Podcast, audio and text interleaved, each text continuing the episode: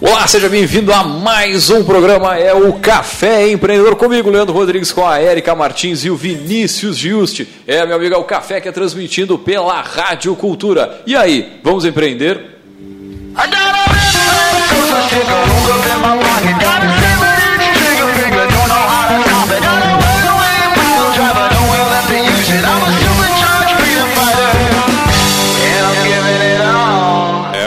Café Empreendedor tem a força e o patrocínio de Cicred. No Cicred fazemos juntos por tradição, por confiança e por amizade. É assim que os nossos mais de 4 milhões de associados crescem com a força da cooperação. Cicred, gente que coopera, cresce. É,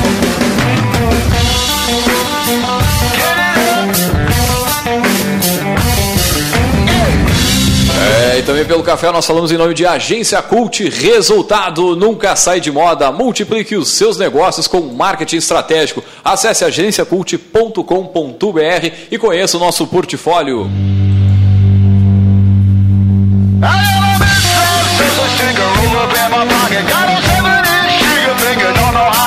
É, e também pelo café nós falamos em nome de VG Associados e Incompany Soluções Empresariais, que atua na administração de estágios, recrutamento, seleção e consultoria estratégica nas áreas de finanças, gestão de pessoas e processos. Acesse o site incompanyrs.com.br.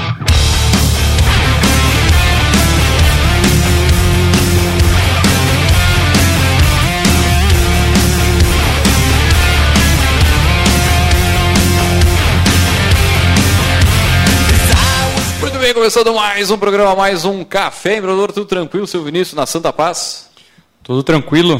Depois de um- uma folguinha de um, de um dia, de um programa, estamos aqui de novo. Mandar um abraço pra Érica, que Mandar tá um tirando os dias né? aí, né? Tirou uns dias, a, a mamãe tem que ter um descanso também, conseguiu reunir a, a família, deu, um, deu uma Partiu- pausa. Partiu praia. Partiu praia. Muito bem. E aí temos notícias lá da- do, do- nosso. Eu vou dizer, quase um parceiro aqui, né? Mas é um mundão. site que a gente tem como né, uma referência aí, né, Vinícius? É, e até o pessoal que tem outras referências, a gente tem tentado buscar, mas a gente tem vários portais de negócios que não não estão atualizados diariamente ou semanal, né? Então, a gente pega grandes portais aí, estão deixando um pouquinho a desejar nessa parte mais de negócios mesmo, né? Mas a Infomoney é um, é um portal que traz bastante coisa interessante para nós. E o que a gente trouxe essa semana é essa bendita da placa do Mercosul, né, que depois de seis vezes que foi adiada, enfim vai ser obrigatória, né, então a partir de 31 de janeiro, Já agora, já agora, daqui a pouquinho. 10, 11 dias aí, Ô, louco, bicho. ela passa a ser obrigatória. Ela passa obrigatória só para novos emplacamentos, Ah. né, então não é todo mundo que vai ter que mudar, mas meio que já era obrigatório, daí foi adiado, isso aí tá desde 2014, parece que está nessa nessa brincadeirinha aí de vai não vai. Argentina e Uruguai já já aderiram, então lá já tem esse padrão de placa e os próximos países é, vai ser o Paraguai e a Venezuela. Então eles estão tentando unificar o Mercosul num, num sistema único de placas, de números e quantidade de números e letras, né? Mas Menos carro indo pro Paraguai, e pra lá e pra cá, coisa do tipo, né? Enfim. o grande problema só é o preço, né? Diz que o preço é muito mais alto do que a placa normal antigamente, por ela ter ali o sistema de QR Code e outros eh, sistemas de segurança ali que acabam deixando ela um pouco mais cara. Mas então, para o pessoal se preparar aí, se tu pegar uma aguinha aí na estrada, cair a placa, tiver qualquer problema, trocou o Ah, cabo, é, bem. já prepara aí mais uns trocadinhos que tu vai ter que Colocar dentro do seguro do carro. é, já vai sentir. E a outra notícia, na verdade, é um estudo que foi feito na Universidade do Rio de Janeiro sobre. A gente vai falar muito sobre inovação hoje, né? É. Então, a notícia é legal porque ela fala nessa questão do, do mundo robotizado, né? Tudo 4.0. É, a Universidade do Rio de Janeiro fez um estudo sobre as profissões que devem desaparecer né, com essa robotização aí do, de alguns sistemas, de alguns processos. Então, ele fala aqui, fez uma escala né, de 10 profissões que a probabilidade de automação é muito grande. E foi interessante, eh, a gente já vê alguns casos que, que já vão sendo, eh, já vai havendo essa transição naturalmente, como o próprio operador de caixa, né? Porque com essas novas tecnologias e também com uma mudança de cultura acaba possibilitando tu ter menos caixas e as coisas serem mais práticas, mas também fala aqui do assistente administrativo e o dado traz que hoje a gente tem 2 milhões 81.939 trabalhadores nessa função, a probabilidade de automação é de 96%, uhum. Pro, provavelmente por também os processos serem mais automatizados, não precisa daquela pessoa lá para estar tá carimbando, aquela pessoa tirar xerox, fazer digitalização, tu acaba tendo processos mais rápidos e ágeis. Depois auxiliar de escritório em geral, alimentador de linha de produção, que também os braços robotizados acabam fazendo muita vez de é, alimentar, né? repetitivo, né? né? Tudo Exatamente. que é trabalho repetitivo. Vendedor de comércio varejista, porque também está migrando muito para as plataformas digitais e o auto-service, né? E para a gente fechar aqui os cinco primeiros, seria esse o sexto servente de obras, vigilante, motorista de caminhão, professor de nível médio no ensino fundamental e faxineiro.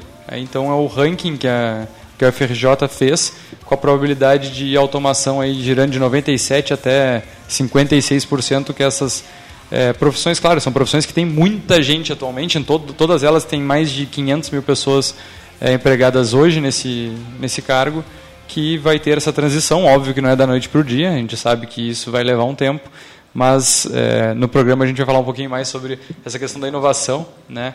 sobre é, não ter medo das mudanças, mas sim se adaptar ao meio. E aproveitar as oportunidades, né? Que saindo aí certamente tem muito negócio para sair, assim como falou da, da função faxineiro ali, vai vir uma startup aí que a gente tem em Pelotas, né? Que é a Dona Mede.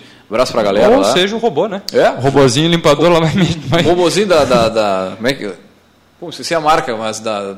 Não, mas tem, tem várias marcas. Ah, é, não, mas tem, tem uma, tem uma que é, enfim, é fantástico. Materiais também que vão, que vão ajudar na limpeza, né? Que vão não se autolimpar, mas talvez que absorvam menos sujeira uhum. e pó. Geram Tem também toda uma menos. tecnologia aí também que vem, né? Muito bem, então, show de bola as nossas notícias aí de, de hoje. E vamos buscar o nosso, nosso assunto, que é o seguinte, olha só, meu amigo, o Inova RS, ele que é um programa né, que busca fomentar a inovação no nosso estado, projetando aí o nosso querido Rio Grande do Sul no cenário mundial. Né? A partir da articulação entre os agentes dos ecossistemas de inovação, são desenvolvidos projetos voltados ao desenvolvimento econômico e social aí das regiões do estado. E para a gente conhecer um pouco mais sobre esse programa, nós trouxemos ele, o nosso poderoso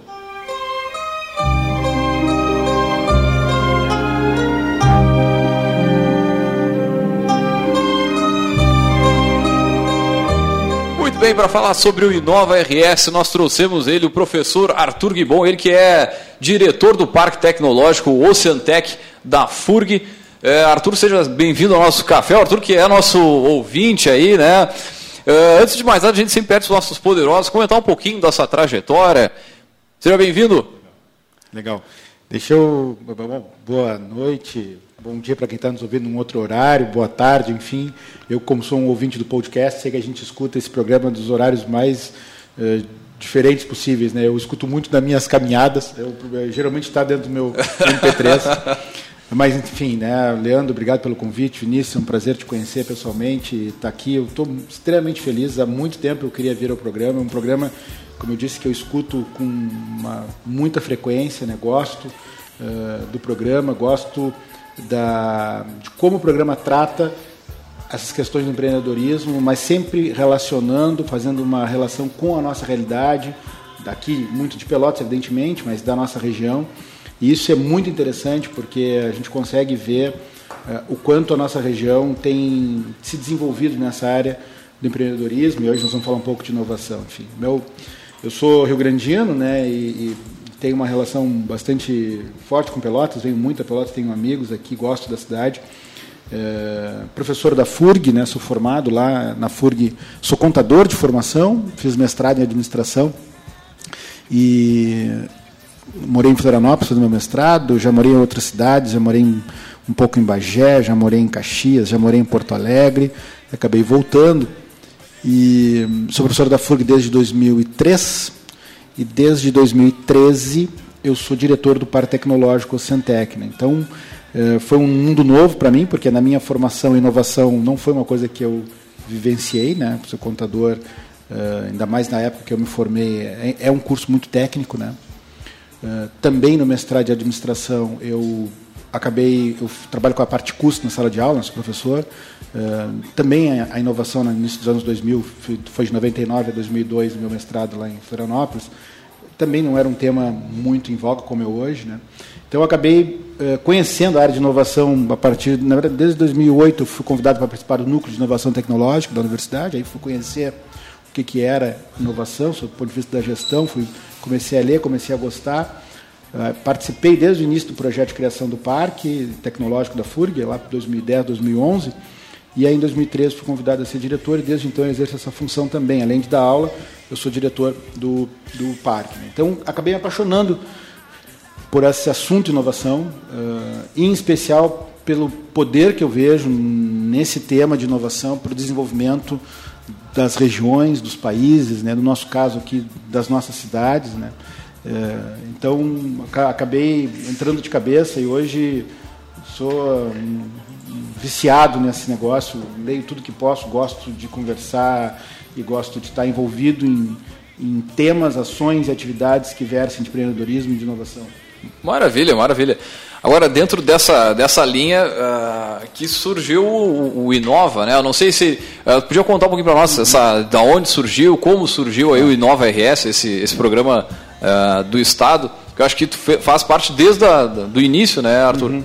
Eu vou, eu vou, eu sou um pouco prolixo, se eu estiver falando demais, vocês me cortam, não, tá? Vale, vale. Fica mas à vontade. Vou, mas eu vou dar um panorama para vocês entenderem, assim, se não cai de paraquedas. Se a gente for olhar pelo mundo, uh, primeiro, se a gente for olhar o ranking das maiores empresas hoje em dia no mundo, né, que antigamente eram as empresas tradicionais de petróleo, de automóveis, né, isso já inverteu. Né? As maiores empresas hoje são empresas relacionadas com tecnologia, como Amazon, como Google, como Facebook, né? agora as chinesas entrando forte.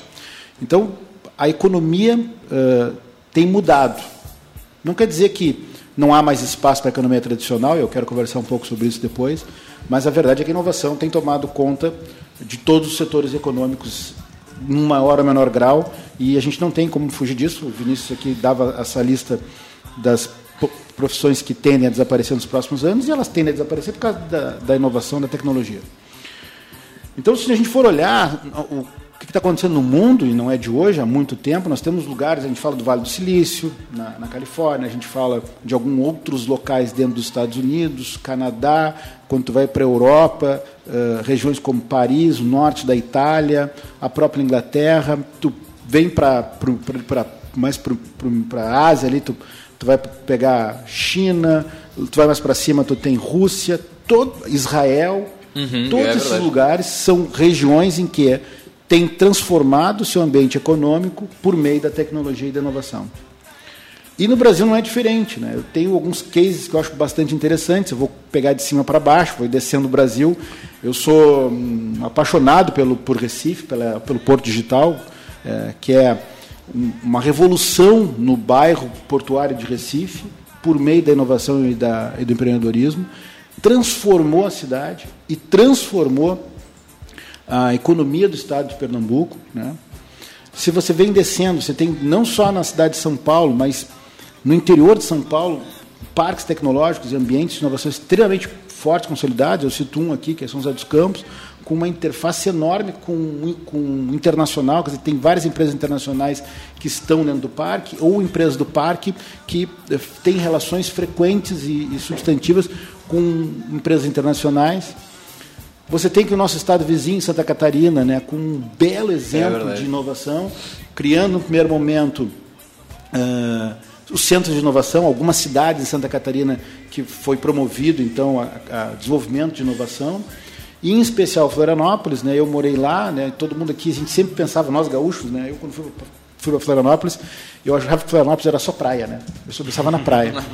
E me surpreendi com Santa Catarina, porque já naquele momento, início dos anos 2000, eu percebi que Santa Catarina, e não é à toa que hoje nós estamos, como Rio Grande do Sul, né, nos espelhando em muitos exemplos de Santa Catarina. Santa Catarina é um estado bastante interessante, sob o ponto de vista de desenvolvimento. Né? Todas as regiões de Santa Catarina têm uma cidade polo, tem um uhum. setor econômico forte, uhum. diferente do que é para nós aqui no Rio Grande do Sul.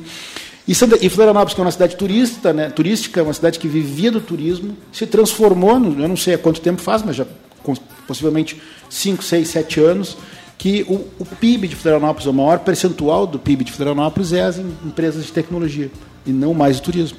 Né? Então você vê, estou pegando. E aí me esqueci nessa, nessa, nessa volta que eu dei aí né, do mundo, me esqueci de falar da Colômbia, de Medellín. Hum. Né? Quando a gente pensa em Medellín, a gente pensa em Pablo Escobar, em cocaína, Droga. em violência, em assassinato, uhum. em dinheiro. Série da Netflix. Série da Netflix, né, Narcos, né? E aí uh, uh, uh, Medellín se transformou também por meio de um projeto chamado Ruta N, né? que trabalha com inovação, com empreendedorismo e que tem destacado Medellín em âmbito mundial é, por conta dessas ações. Então, se tu vai olhar em vários locais do mundo que a gente está vendo que dá certo, que as coisas estão acontecendo, é, quando tu pensa na economia, evidentemente que a economia é só um dos fatores, uma das variáveis, né, de um, de um local é, ser um lugar legal, né, a inovação e a tecnologia estão presentes. No Rio Grande do Sul isso não é diferente.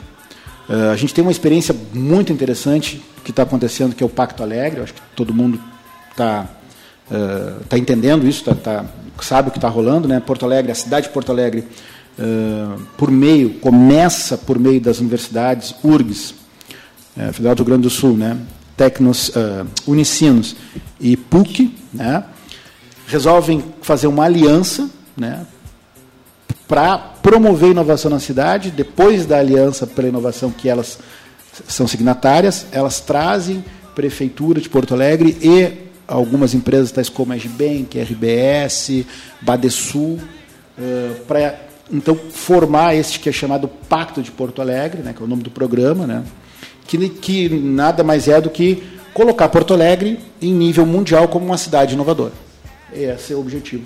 E para isso eles têm investido uh, não só recursos financeiros, mas recursos humanos. Né? Eu conheço boa parte do que está acontecendo lá. Por exemplo, existem 77, 78 instituições uh, de prefeitura, universidade, a coletivos, a, a SEBRAE, a própria Regimp, a Rede Gaúcha de Ambientes de Inovação, que eu esqueci de dizer. Uh, hoje eu sou o presidente da Rede Gaúcha de Ambientes de Inovação, né, onde estão os parques, as incubadoras, co-works do Rio Grande do Sul, a associação que reúne. Eu, eu por fui de duas diretorias, 2016, 2017 eu fui diretor, 2018, 2019 eu fui vice-presidente, agora 2020, 2021 eu sou o presidente da, da rede, a Regimp faz parte da, do pacto. Então, com 77, 78 instituições, você vê a abrangência que é uh, de talentos, de propósito, de pessoas para transformar Porto Alegre, colocar Porto Alegre uh, como uma cidade em nível global, de inovação, ser reconhecida como isso. E, e, aí tem grana, né? tem um recurso interessante. Eles contrataram o José Piquet, que é um espanhol, uh, também não falei de Barcelona, esqueci, né? que, foi, que é o, o artífice do, da, do Arroba 22, né? que, é, que foi transformar um, um bairro de Barcelona numa área de inovação hoje reconhecida em nível mundial. Uh, o José Piquet é o consultor técnico desse programa do Pacto de Porto Alegre, isso tem uma, uma, toda uma metodologia, enfim, e eu tenho acompanhado muito de perto, como eu estava dizendo, é realmente um grande programa. Bom, quando Porto Alegre se coloca nisso, e por conta da RBS a gente teve uma divulgação muito grande, isso é importante porque a gente precisa, nessas mudanças, nessas transformações, a gente precisa envolver a comunidade, a sociedade. Não se faz sozinho, não é uma instituição, não é uma pessoa, não é um. A gente precisa de todo mundo junto, uhum. mesma visão, né? E a RBS foi importante para isso. Isso começou a respingar no estado como um todo. Outras cidades, o que está acontecendo? Sim, eu me lembro sim. de estar na FURG, em reuniões do parque, eu, mas o que é isso aqui? Né, o que tá, olha, os caras trouxeram o pequeno tal. Sabe? Todo mundo quer entrar nesse jogo. Né? E todo mundo mesmo. Agora, a Fevale, por exemplo, abriu agora em dezembro um, um, prédio, gastou mais de 2 milhões de reais dentro de Porto Alegre, a Fevale de Novo Hamburgo, né? porque ela quer estar dentro do Pacto Alegre. Né? E uhum. aí o Pacto Alegre é de Rio, é, é, de, Porto, Porto, é Porto Alegre, né? Tem a e a, territorial, né? É territorial, ela não estava, ela não podia participar, então ela foi lá, botou um prédio com 3 milhões de reais, um hub, e agora ela faz parte. Todo mundo quer estar lá, todo mundo quer ter. Bom, Dentro do Estado, a gente está tendo algumas iniciativas bastante interessantes. Né? Eu, eu, conheço o Promove, que é de Lajeado, a ideia é mesma do Pacto Alegre, né? Uhum. uma união prefeitura, entidades empresariais, a Univat, a universidade. Santa Maria, a gente está tendo também um, um, programa bem interessante, nesses mesmos moldes, e Caxias do Sul com o programa Hélice, não sei se vocês ficaram sabendo, que é a mesma ideia. Né? Começou com quatro grandes empresas de Caxias, uhum. de promover e trazer mais inovação para dentro dessas empresas. Agora já são 12, um programa super bem estruturado em que eu acho muito interessante o Hélice, né? Em que a diretoria dessas empresas, cada uma dessas 12 empresas tem um diretor. Então não é uma coisa assim, ah não, a gente quer participar, manda, manda o fulano ali para as reuniões. Não, não. Hum. Tem um diretor, um diretor forte, né, que está presente. Bom, então te dou esse panorama, né? Te trago do mundo, entro no Brasil e caio no Rio Grande do Sul. O que, que o governador Eduardo Leite, na época do, da campanha, disse, bom, eu preciso, já Pacto Alegre já tendo bastante visibilidade, o Rio Grande do Sul precisando uh, fomentar sua economia, né? E a gente entende, olhando esses exemplos no mundo, que a gente precisa diversificar nossa matriz econômica, não é deixar de mão a agricultura, o agro, que é uma competência, uma vocação tradicional nossa no Rio Grande do Sul, em especial nós aqui na região sul, mas é interagir com essa economia tradicional e trazer inovação para essa economia tradicional e promover a inovação em larga escala. O governo, na época, o candidato Eduardo Leite, então, eh, no seu plano de governo,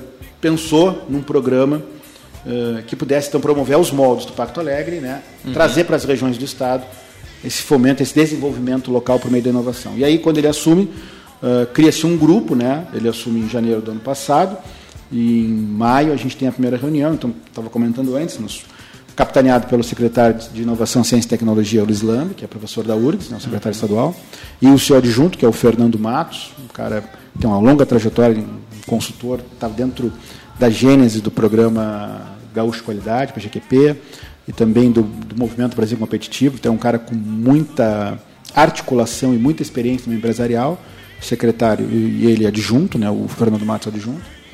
Mais o Jorge Aldi, que é superintendente de inovação da, da PUC, e é uma pessoa, uma das lideranças nacionais e que sabe mundial no que tange inovação, super reconhecida.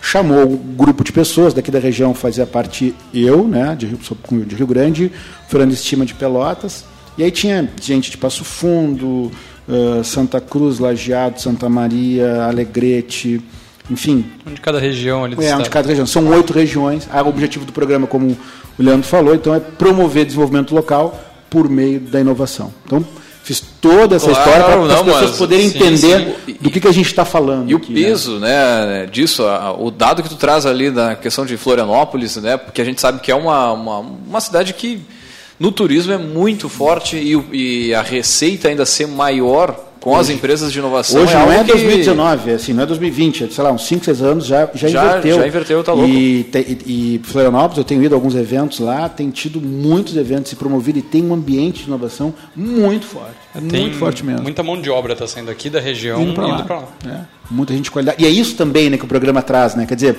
a gente percebe isso em quase todas as regiões. Eu estava lendo no final de semana um jornal do Estado Rio Grande do Sul está muito com isso, né? O Rio Grande do Sul tem exportado muita gente de qualidade por uhum. conta do estado. Não é só a nossa região, mesmo de Porto sim, Alegre, sim. né? Vocês devem conhecer pessoas. O país está fazendo isso. Eu tenho amigos que foram embora do Brasil. Isso, com certeza. Vocês devem Alemanha, conhecer. A né? Alemanha tem direto. E, então, assim, a gente precisa reter os talentos. A gente vê muito isso. Eu vejo muito particular no meu micromundo. Ali na FURG, a gente tem os talentos acabam indo embora. Sejam eles de Rio Grande ou de fora, que vieram por Estou... conta do Enem. Uhum. E aí se deu pior, né, pessoal?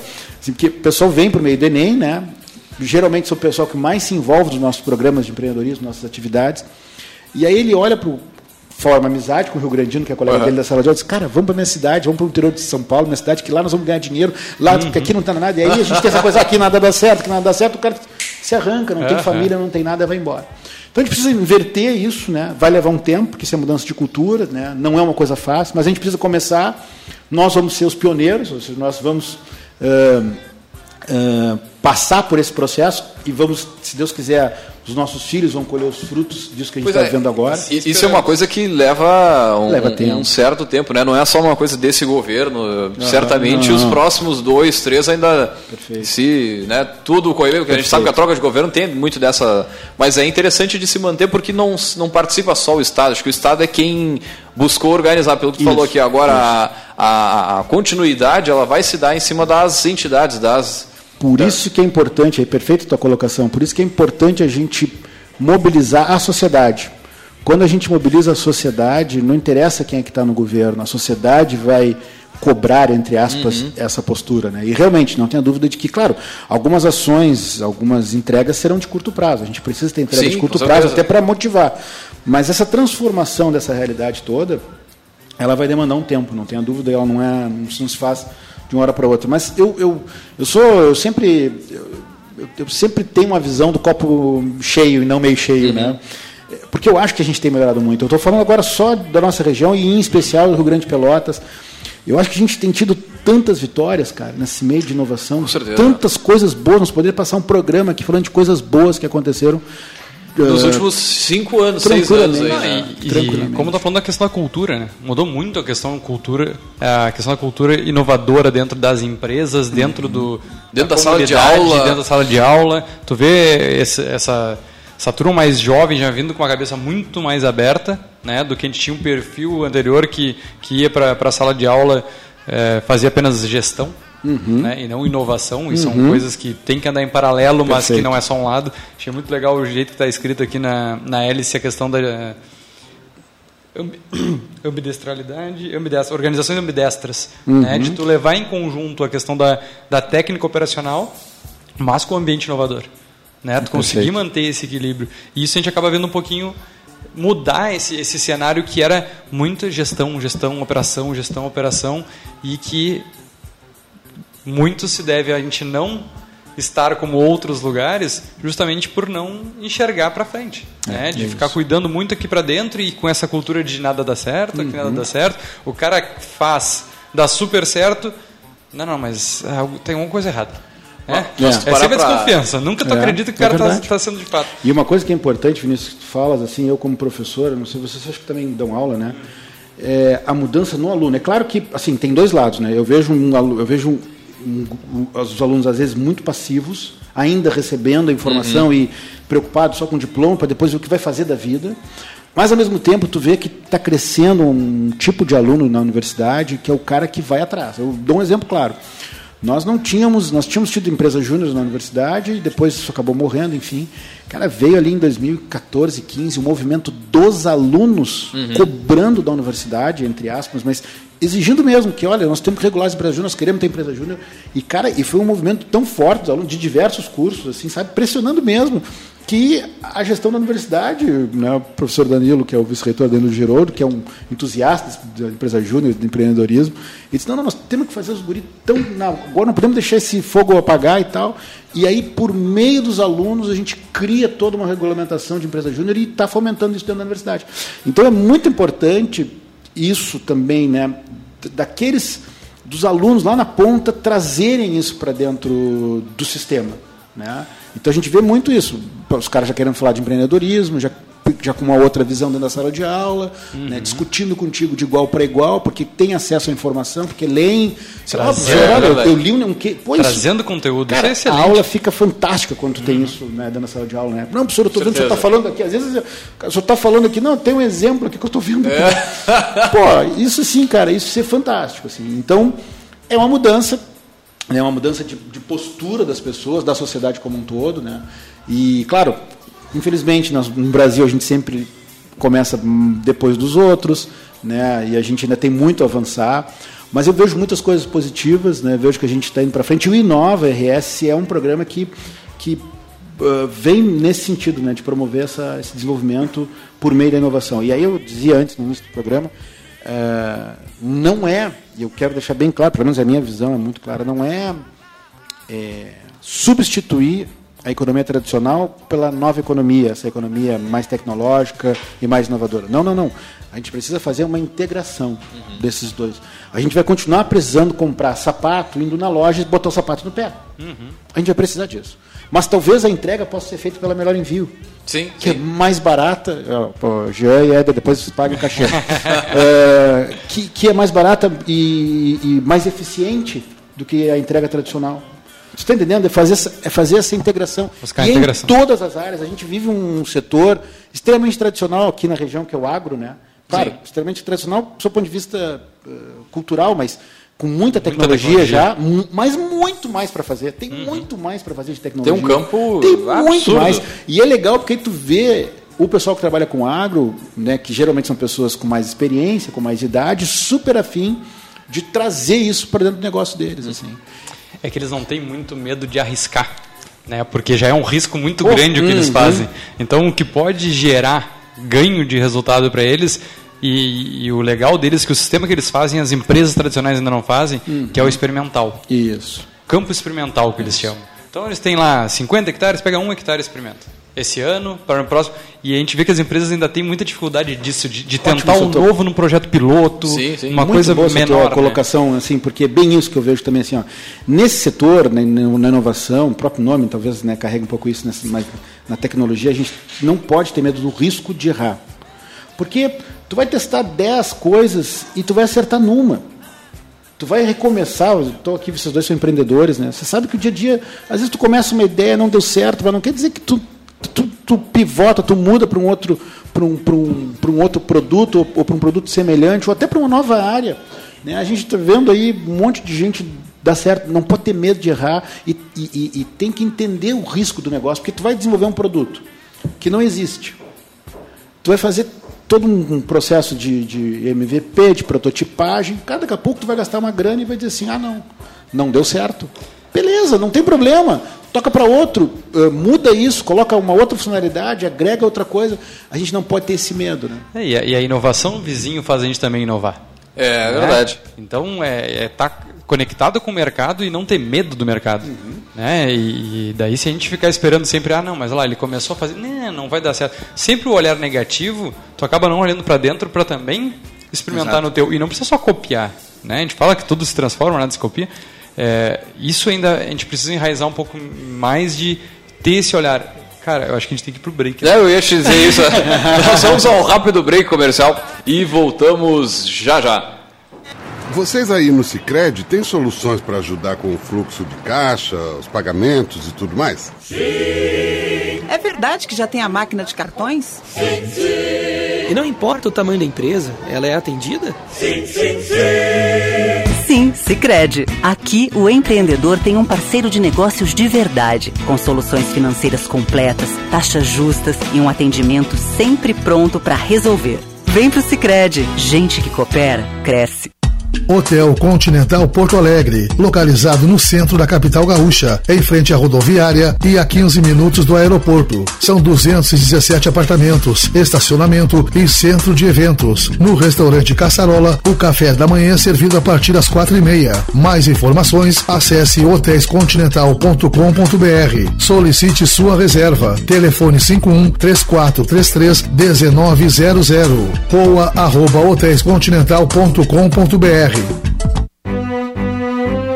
de 20 a 31 de janeiro, Pelotas recebe o décimo Festival Internacional Sesc de Música. Cursos, recitais e concertos gratuitos por toda a cidade. Venha acompanhar o concerto de abertura, dia 20 de janeiro, a partir das 8 e meia da noite, no Teatro Guarani. Décimo Festival Internacional Sesc de Música. Realização Sesc. A força do sistema Fê Comércio ao seu lado. Não fique aí parado vendo o cliente passar na sua frente.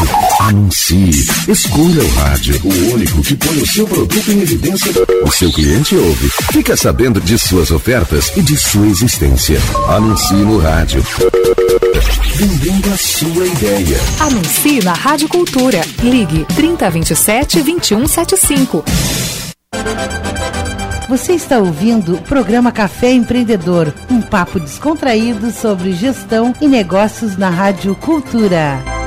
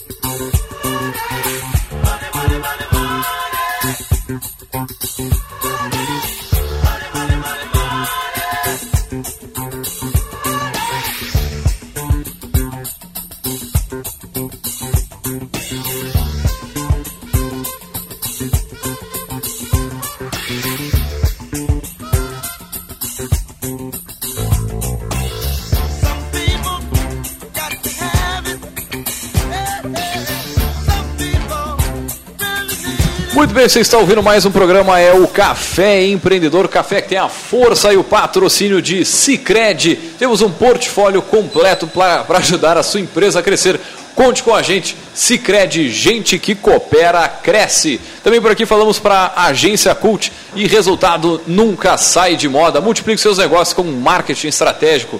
Também falamos para VG Associados e Incompany Soluções Empresariais. E antes de voltar com o nosso bate-papo aqui sobre o Inova RS, vamos aí com o nosso Gotas de Inspiração.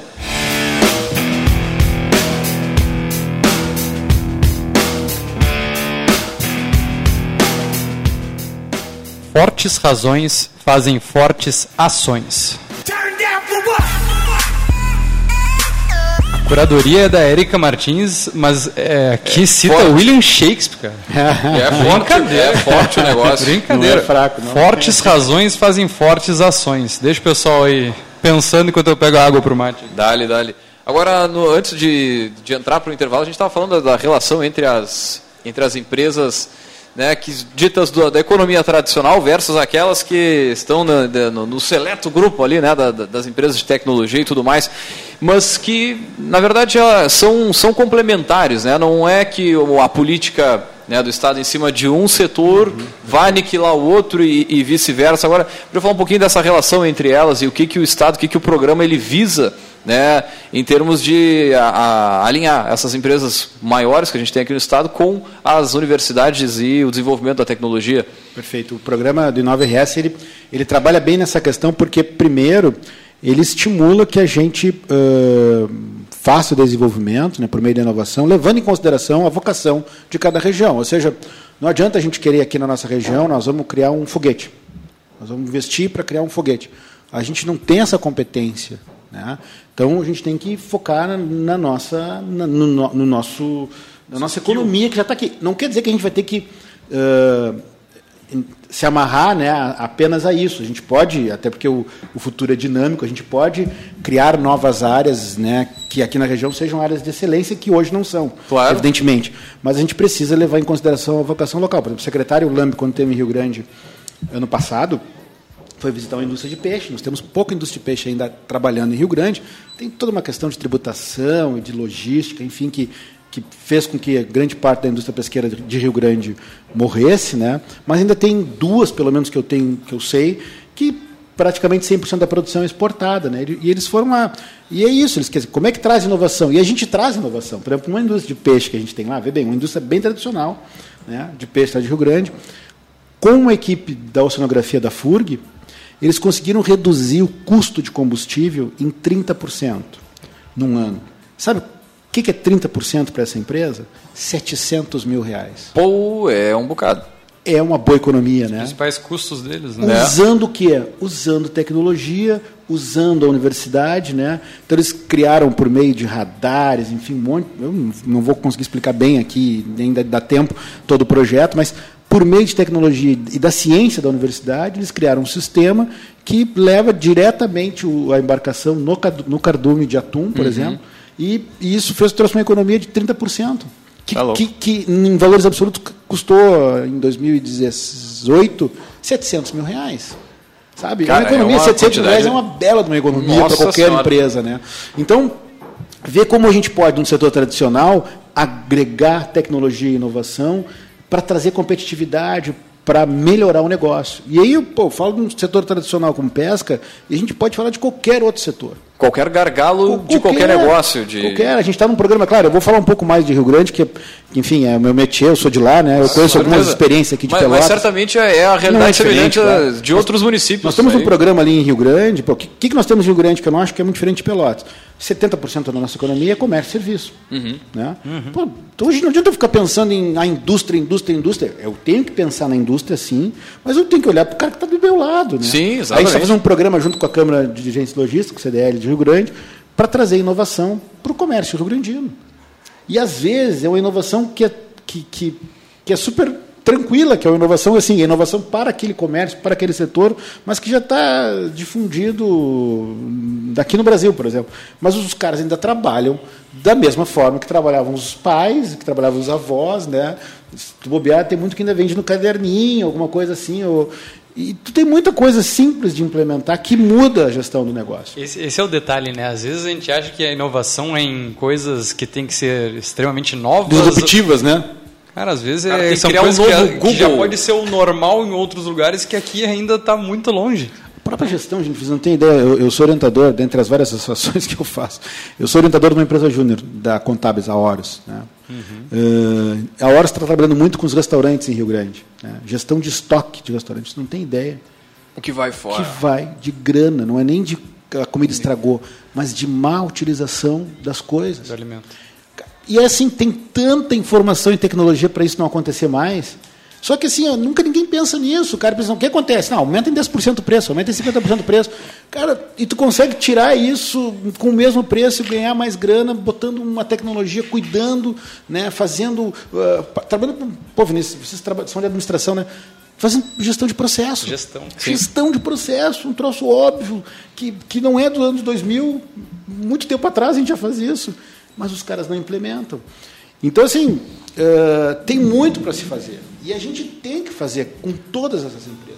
Agora, por que isso é importante? Né? Na medida que a empresa consegue fazer uma economia ter uma competitividade, competitividade um pouco maior, ela vai vender mais, ela vai empregar uma pessoa, duas pessoas, e aí, e aí é que está o, o, efetivo desenvolvimento, que às vezes o cara fala, tá, um negócio pequeno que tu vai, sei lá, vai, ser, vai ter uma gestão de estoque, ou vai ter um software para tocar lá, mas isso gera um resultado positivo naquela empresa. Agora, se tu fizer na escala aí de 100 empresas, de 500 empresas numa mesma, uma pequena região, é, tu consegue perceber o desenvolvimento que isso gera, né? Com certeza.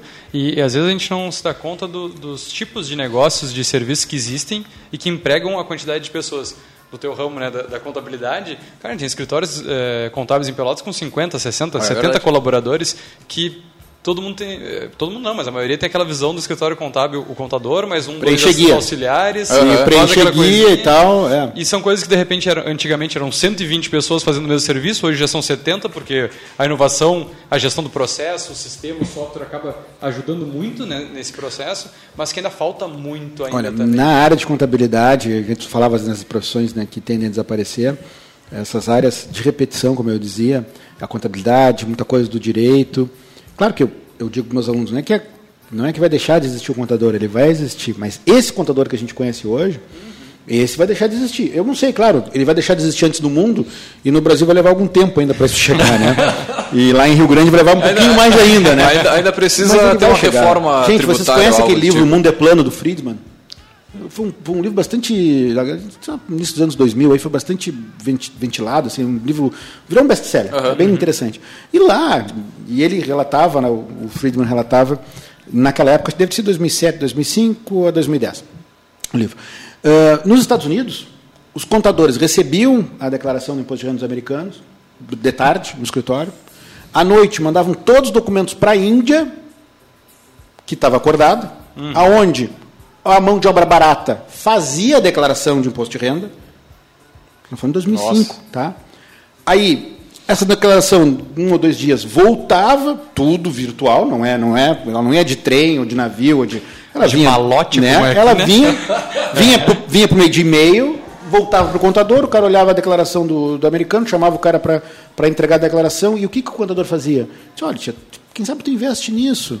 Quem sabe tu pega esse teu dinheiro aqui que está sobrando? Quem sabe tu usa esse tipo de planejamento tributário para o cara dava gestão daquilo ali. Uhum. A parte braçal de, de, botar no sistema, de levantar, botar nota, de, isso tudo era feito por um indiano que recebe, que pagava, que ele pagava um valor ínfimo, né? Do outro lado do mundo. Nós estamos falando de 2005, nós, 15 anos depois.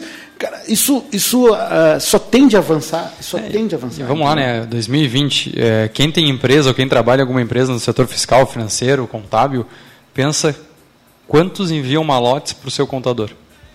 Com resmas e resmas de folha, uhum. comprovando coisas que muitas vezes tem três, quatro, cinco, seis cópias de cada documento. Se tu ainda está nesse, se ainda nessa realidade, cara, a inovação está gritando na tua porta. Há 15 tá anos atrás, quando tu pegar um vendedor de bebida de qualquer dessas marcas aí que a gente queira aí, tá? Uh, ele chega no bar, na época, 15 anos atrás, Sim. ele tinha um palmo, hoje ele faz um celular dele, ele olha ali, já vê na hora. Esse cara tem crédito? Tem. Ele precisa comprar, ele compra 10 caixas. Média de Como é que compra. tá? Ele faz a venda, ele lança o sistema, já faz toda a contabilização, faz tudo. Só precisa dele, da internet, do celular ali na ponta. Isso, tá, isso, isso já, já, existe, não é uma coisa nova. Então, tende a aumentar. O que, que eu tenho que fazer? Eu tenho que me preparar. Aí uma coisa que nós, aí todos nós, seres humanos, de qualquer profissão, primeiro, um mundo que a gente vive mais, em que a tecnologia avança cada vez mais rápido. Olhem assim, hoje em dia todo mundo tem um smartphone. Há 20 anos atrás, ter um celular era coisa para rico. É verdade. Tá? Só para citar um caso. Hoje em dia a gente praticamente não vê mais TV aberta. A gente tem te- streaming e, e assina eh, um ou outro pacote de serviços específico. Então, a tecnologia está aí. O que, que vai acontecer, gente?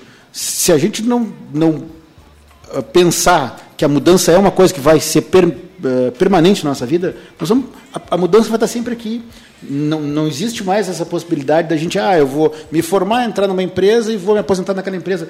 Talvez nem mais aposentar a gente vai. Essa ideia de eu vou sair aos 50, 60 anos e ter será, 20, que, será que vai existir até A lá? empresa ou- vai existir. é, então sim, a, A gente tem que tá- vendida. a gente ó, não tem como brigar contra isso. Então o que a gente tem que fazer? Bom, a mudança é uma, é uma, uma, uma realidade na minha vida, eu tenho que estar pronto, tem que ser maleável para absorver essas mudanças e, e ir me adaptando. É isso que eu tenho que fazer, em qualquer profissão. Né? Então, e a gente e tem que começar agora, é isso que eu digo para os meus alunos, vocês ainda estão no início de carreira. E a gente vai ver cada vez mais. E tem estudos aí, no Brasil, a gente né, vai viver cada Hoje a média deve ser 70 e poucos anos, 74, 75. Nós vamos viver 80, com saúde, 80, 80 e Sim. poucos anos. Cara, é uma vida inteira. Tu pode ter duas ou três profissões. Daqui a pouco o Gibon, eh, ele formou, fez contábeis, mas ele gosta de tirar. Ele gosta de música. Como- daqui a pouco eu vou ser um curador de música, um dado momento da minha vida, e vou voltar a trabalhar com finanças, ou até fazer uma outra profissão, vou ser dono de um restaurante, sei lá. Cara, a- esse tempo que a gente tem de vida vai nos permitir fazer várias coisas. E a Entendeu? preocupação da aposentadoria para tu deixar de trabalhar é muito difícil a gente enxergar isso, né? Porque Aham. a aposentadoria pode ser para te dar alguma estabilidade financeira numa previdência privada, enfim, mas não para tu deixar de trabalhar. Exatamente, Então, não é, pode É. ser um hobby, pode ser um lazer, mas igual tu vai continuar ativo. Então, até gente- os 80, Então, assim, o que a gente tem que a gente tem que estar ligado nesse mundo, né? Nesse mundo tecnológico, a gente tem que estar e, e é um, vocês falavam no início das, das profissões, né? Uma coisa que eu já tenho percebido, inclusive agora esse ano a gente vai ter o evento nacional dos ambientes de inovação, a Amprotec, a Associação Nacional dos Ambientes de Inovação, parques tecnológicos, incubadoras, coworks, aceleradoras. E o evento nacional esse ano vai ser em agosto, final de agosto, em Gramado. E a gente vai fazer um link com o evento internacional. No evento internacional que vai acontecer em Sevilha, na Espanha, o tema já é o fator humano e a tecnologia. O que está acontecendo? Como a gente está com a tecnologia eliminando alguns postos de trabalho, a gente vai ter que dar um destino, as pessoas vão ter que ganhar dinheiro de alguma maneira. Quer dizer, o que, que a gente faz com esses postos de trabalho? É claro que a gente tira alguns postos de trabalho e cria outros, Sim. mas talvez não na mesma, na, no mesmo número, na mesma proporção. Claro. Então, quer dizer, a gente precisa cuidar do ser humano, porque, enfim, né, isso é importante. Né? O ser humano é uma questão importante. O lado humano O lado é muito importante. Né? Então, a gente vai, vai trabalhar esse tema, né? a questão da tecnologia, desculpa, a questão da tecnologia e o fator humano. Né? Então, a gente tem que pensar nisso. Quer dizer, e aí é legal, tem dois cases lá em Rio Grande muito interessantes. Tem uma grande empresa que trabalha na área portuária que está automatizando ah, bem legal, assim, em nível em escala mundial. O que os concorrentes deles no mundo estão fazendo, eles estão começando já a fazer aqui. E a ideia deles é economia, é custo. Né? Então, vou botar máquina e tirar ser humano. Tá? E eu tenho uma outra empresa, também de Rio Grande, que está em Rio Grande, né? empresa forte, que também está passando por isso, tá? que está modernizando seu parque fabril. Vai ser um dos, essa eu posso contar, porque deixar um case legal, é a Iara Brasil. A Iara Brasil vai ter, em, em Rio Grande, vai ser a planta mais moderna da Iara no mundo. E a Iara é uma das maiores da- empresas de fertilizantes do mundo. Ou seja, nós vamos ter em Rio Grande uma das plantas mais modernas de fertilizantes do mundo. Inclusive, eles estão exportando o case Rio Grande para outros locais da Iara no mundo. Tá? Mas o que, que eles fizeram? Vão passar por isso, planejamento, chamaram todo mundo e disseram aqui, ó, nós vamos passar por isso. Então aqui, hoje a operação, desce fertilizante, tem dois caras em cima do caminhão de pá, baixando fertilizante, acomodando no caminhão. Isso não vai existir mais. Hoje em dia vai vir tudo num saco, vai largar em cima do caminhão direitinho, e eu vou acomodar todo o caminhão para uma programação. Esses dois caras sumiram. O que, que vocês querem fazer da vida de vocês? Vocês querem continuar na Iara? Qual é a graduação, qual é a, a- a escolaridade de vocês? Bah, eu só tenho primeiro grau. Nós vamos te dar três anos para tu tirar o segundo grau. Capacitação. Capacitação. Então, eles não querem fazer um plano de demissão, eles querem que as pessoas preparar essas pessoas. Preparar as pessoas. Inclusive, antes do Centec abrir, eles trouxeram da McKinsey, aquela consultoria, trouxeram duas plantas pilotos e passaram 15 dias dentro do Centec eh, treinando produção enxuta com várias equipes da área Brasil para preparar os caras para o que vai acontecer. Com... Pra... Então, assim, a gente tem que cuidar do lado humano, isso hum. é importante, né? São, são exemplos mas, importantes, né? Mas com certeza, né? E essa a, a Yara dá um, dá um exemplo na região nesse sentido aí, porque é uma das mais fortes, acho que de Rio Grande, né? Acho que é uma das maiores empresas lá e agora esse, essa preocupação, ela certamente ela não vai ser só da Yara, mas também não vejo muitas empresas com essa mesma é. Né, linha a, de, de, de, A maioria pensa no custo, né? é. né? porque hoje em dia também a margem, dependendo do negócio, a margem é pequeníssima, a margem de ganho, né? Então, assim, qualquer, qualquer valor que tu elimine do teu custo retorna para o teu bolso, isso é importante, né? Mas também, assim, as pessoas também têm que se empoderar, né? Exatamente. Claro, a, a Yara está pensando nos funcionários dela, mas os funcionários dela também têm que... Porque, por exemplo, ela deu a chance, agora, se o cara não for estudar e não se capacitar, a porta da rua vai ser a solução para o cara, não tem, outra, não tem outro jeito, né?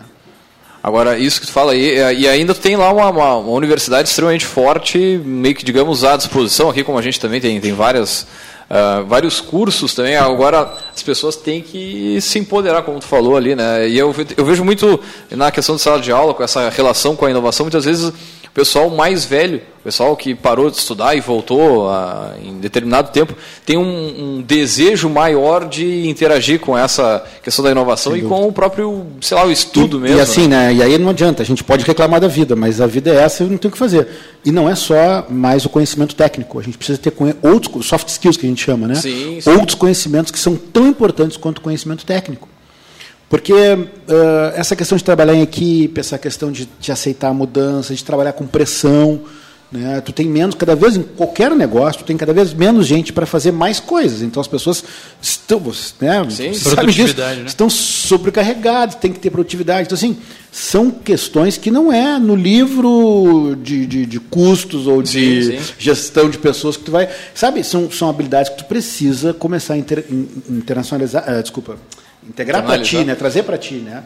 Uh, isso é importante que as pessoas se deem conta. Não adianta a gente precisa, eu acho que isso que a gente tenta fazer lá na FURI quando trabalha com empreendedorismo, tá?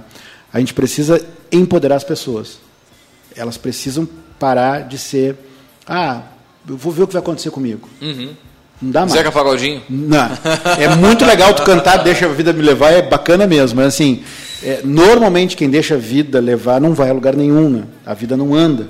Né? Fica ali. Então, as pessoas têm que ter essa iniciativa, essa proatividade. Isso para qualquer setor e para qualquer tipo de negócio. Isso é uma coisa que é uma, uma mudança que a sociedade vai, que já está passando de certa forma, mas que ela vai ter que é, introduzir com mais, mais fortemente. Ah, essa reportagem que a gente falou no início do programa sobre a, as 10 é, profissões ali que seriam substituídas, né, que, pode, que a grande chance de substituição fala, traz também uma lista de habilidades que as pessoas deverão desenvolver justamente com a, com a chegada da indústria 4.0.